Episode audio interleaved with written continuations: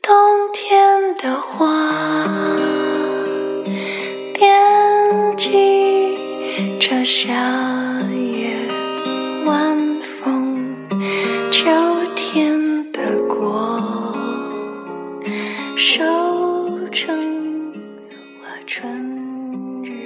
文学启蒙故事会之前提到了自己的第一本书，而如果要再一步、再进一步回想 自己所读第一系列的书，教材除外，同样幸运的，他们也被完整的存放在家中公用的书架上。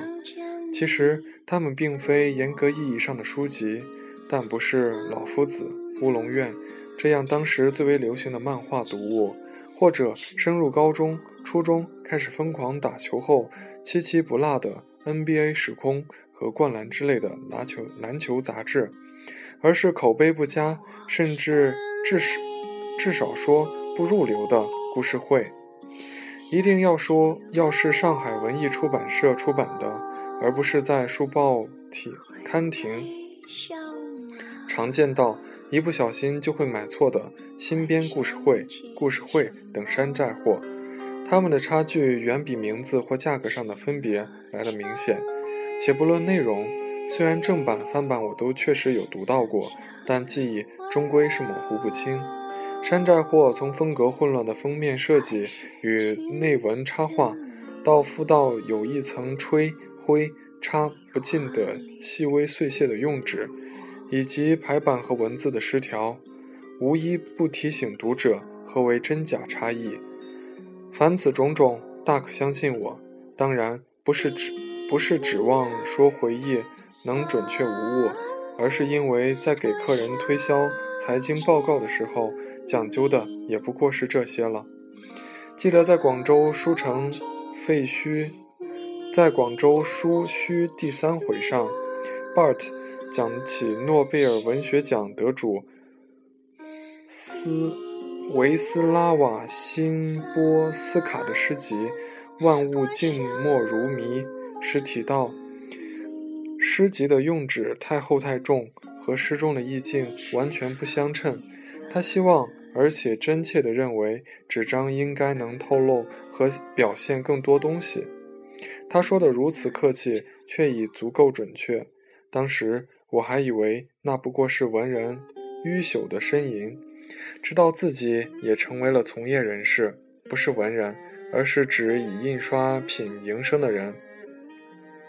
重重复复说着二五零克的利福雅典雅最适合今年年画册的水墨画风格，亦或既然封面封面偏好现代感的设计，那就可以选择纹理比较明显的纸款，甚至更加直接的这款纸价格昂贵，档次高，符合贵公司企业形象。我开始认同 Bart 的说法了，其中的道理，汪家卫在《东邪西毒》里也有体现。杀手中介欧阳锋在带红七去见那个帮深爱马贼困，去见那帮深受马贼困惑的村民之前，特意替他买了一双鞋，然后对村民说出了以下一番话：“你们觉得十两银子这个价钱很贵吗？”那你们可以找个找几个便宜的，那边有几个没穿鞋子的，你给他们几两银子，他们就很开心了。但如果一个人连鞋都没得穿，你们对他有信心吗？万一他们失了手，让马贼知道是你们指使的，你猜马贼会怎么样对你们？我不敢说我这位朋友武功比他们都好，但现在跟你们说的是你们一家大小二十多条人命的安全。至少在这一方面，你们应当相信一个穿鞋的人，是不是？之所以把属于张国荣的台词原原本本抄写一遍，因为里面包含了太密集的营销技巧。他熟识村民，也就是顾客的痛处和偏好，清楚如何去制造低价格差异。一双破草鞋，当然，他也明白红漆的真实水平、商品的价值，并为其做出准确定位。他深知一双草鞋能带来的市场效应，就应该，就算红漆穿上鞋后感到极不适应，没有留意，但不难想象，红七在之后执行任务时并没有穿鞋。正如他坚持要打上那把几乎只剩下伞骨的遮阳伞，将自己和帮头绑头巾的村民区别开来。毕竟，对于深感自身无能的村民来而言，又怎么会相信和自己一样的人所说的话呢？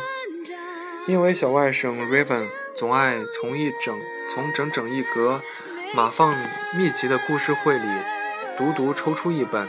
然后到处奔跑，所以在我手边正好就有一本2008年3月的下半月刊，可以看到封二、封三和封四被广告占据，再有内文为数不多的彩页有几版广告。对此，对比起随便一本时尚或汽车杂志，都显得过于寒碜，不足一提。可正是这不到十页的广告，让他维持下去。并拉开和山寨货的差距。其实，任谁也知道，光靠零售价格，杂志根本无以为继或无法大量发行。但如若广告比例突破了读者忍耐的底线，那无异于自寻死路。很显然，不会有人愿意花钱去买一本以时尚为名行时尚之名行广告之实的刊物，因为。不是谁都有欧阳锋那潇洒的外表、迷人的眼神，能让所有人都心甘情愿被坑。这个专栏不是财富专栏，不能再以文化之名行致富之实，还是要尝试接近文化范畴，谈谈故事会的内容。记得初入高中。有位物理老师声称故事会是农民工读物，自己竟然也就将之挂在嘴边，好撇清和故事会的干系。现在想起那样的看法，不能说有错，但如果考虑到相对应的另会有另一些书刊被称为中产阶级读物和知识分子读物，那种被去世的不对劲的感觉就显而易见了。农民工或说。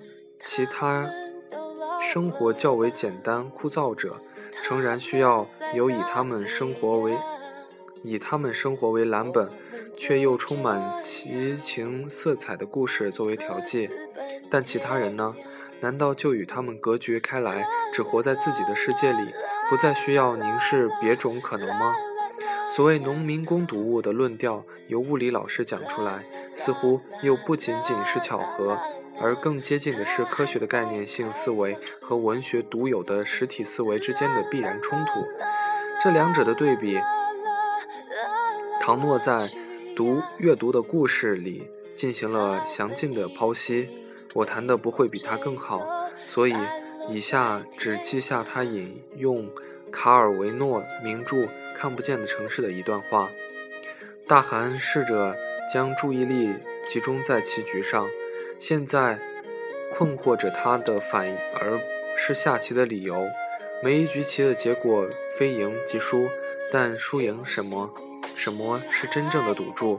对手一将军，胜利者的手将国王摁倒在一旁，只剩下虚无。一黑方，一黑方，黑色方格或一白色方格。忽必烈将他的征服抽丝。读剥减，还原到本质，便走到最终最极端，明确的征服。帝国的多样宝藏不过是虚幻的包装而已。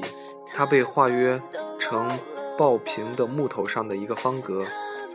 马可波罗接着说：“大人，阁下的棋盘镶有两种原木：黑檀木和凤木。阁下聪明聪明的目光注视的方格，是从干旱年头。”生长的树干上的年轮砍切下来的，您瞧见了它的纤维组织如何排列的吗？这里可以看得出一个隐约浮现的节流，这代表曾有一嫩芽试图在一个早旱的春天发芽，但夜里的寒霜却使它凋零。那时，大汗才知道这个外国人懂得如何流利地以本地的语言表达思想。然而，令大汗感到惊讶的，并非他表达的流利流利。这里有一个细孔，也许曾经是昆虫幼虫的窝，但不是蛀蛀木虫，因为蛀木虫一出生来便开始蛀食树木，毛毛虫啃食树叶。是造成这棵树叶被挑出来砍掉的祸首。这边圆是雕刻师用半圆凿刻画出来的，以便下一个方格相结合更突出。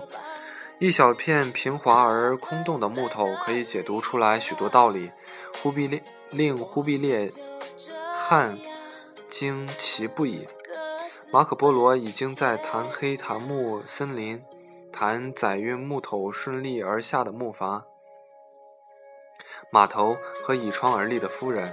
时至今日，我终于明白，如果可以，故事会作为自己的文学启蒙，那它其实并没有让我从中掌握一系列专业的文学书法技书、文学书写技法，而是透过它获得了因当时具备却又无从知晓的。